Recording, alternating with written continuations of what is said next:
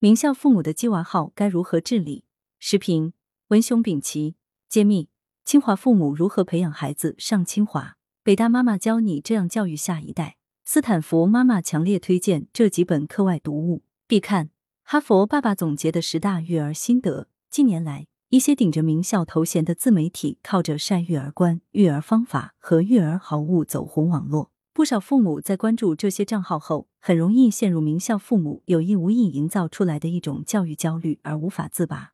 最终并不利于自己孩子的成长和学习。近日，教育部就全国政协委员提出的关于严防名校父母输出鸡娃理念、抵消双减工作成效的提案答复称，将继续认真贯彻落实中央关于双减工作重要决策部署，联合中央网信办等部门继续开展线上巡查。集中治理蹭炒教育热点、编造虚假信息、渲染升学焦虑等恶意炒作行为，坚持露头就打、重拳出击，持续保持高压态势。名校父母其实有真有假，虚假的名校父母编造虚假信息，属于违规发布信息；而真的名校父母以介绍自己的育儿经验为名，输出鸡娃理念，这该如何查处？从尊重每个个体的表达权出发。应该允许真的名校父母讲述自己的育儿故事。至于他们的育儿理念是否影响到其他家长，则需要通过加强对家长的家庭教育指导，让家长懂得科学的育儿理念，来增强识别能力。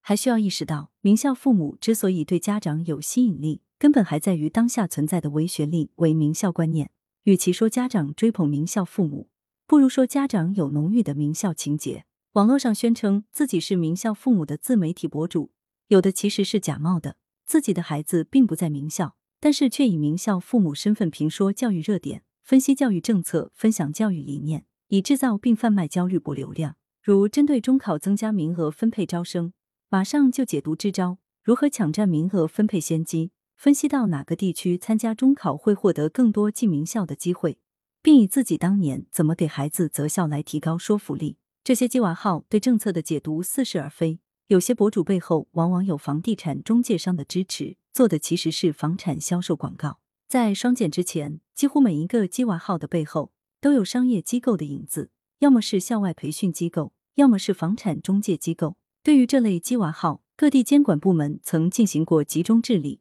主要针对的是违规发布虚假信息。在双减之后，随着校外学科类培训机构的大幅压减。由校外培训机构养的鸡娃号已经随之减少，但还是有部分育儿博主继续兜售育儿成功学。对假冒名校父母的鸡娃号的治理并不难，只需要求平台核实博主的真实身份，要求博主提交孩子的真实信息即可。要以名校父母身份发文，也就有义务提交相关信息。有一类名校父母的鸡娃号治理却比较复杂，这就是如假包换的名校父母。他们中有的是虎妈虎爸。信奉的就是应试教育，给其他家长灌输超前教育为分数为名校，强调教育的分层分级。对于这些名校父母的鸡娃号治理，显然不能只是一关了之。要让这些名校父母的鸡娃号没有市场，就需要加强对家长的家庭教育指导，告诉家长正确的教育理念和方式，并加强对教育改革政策的解读。需要注意的是，当前不少学校和社区进行的家庭教育指导。还以迎合家长的公立教育诉求为出发点，包括请名校父母介绍如何培养孩子进名校，以把孩子送进名校作为家庭教育成功的标志，这让名校父母变为成功父母的代名词。其根源是我国社会存在名校情节，家庭教育就围绕如何让孩子进更好的学校展开。其实，最重要的家庭教育是做人的教育，家长更应该关注孩子的身心健康发展。一名中考进中职的学生，经过自己的努力，创业成功，成为一名企业家，并热衷慈善捐赠。从家庭教育角度说，这当然也属于成功的家庭教育，甚至就是一名学生走向社会，自食其力，过着普通但幸福的生活。其父母的家庭教育也是成功的。可是，按孩子是否考上名校来论家庭教育，他们都可能是不成功的父母。因此，这种以名校论成功的家庭教育观必须摒弃。作者是知名教育学者，羊城晚报时评投稿邮箱 wbspycwb 点 com。来源：羊城晚报羊城派，责编：傅明图，谢小婉，校对：彭继业。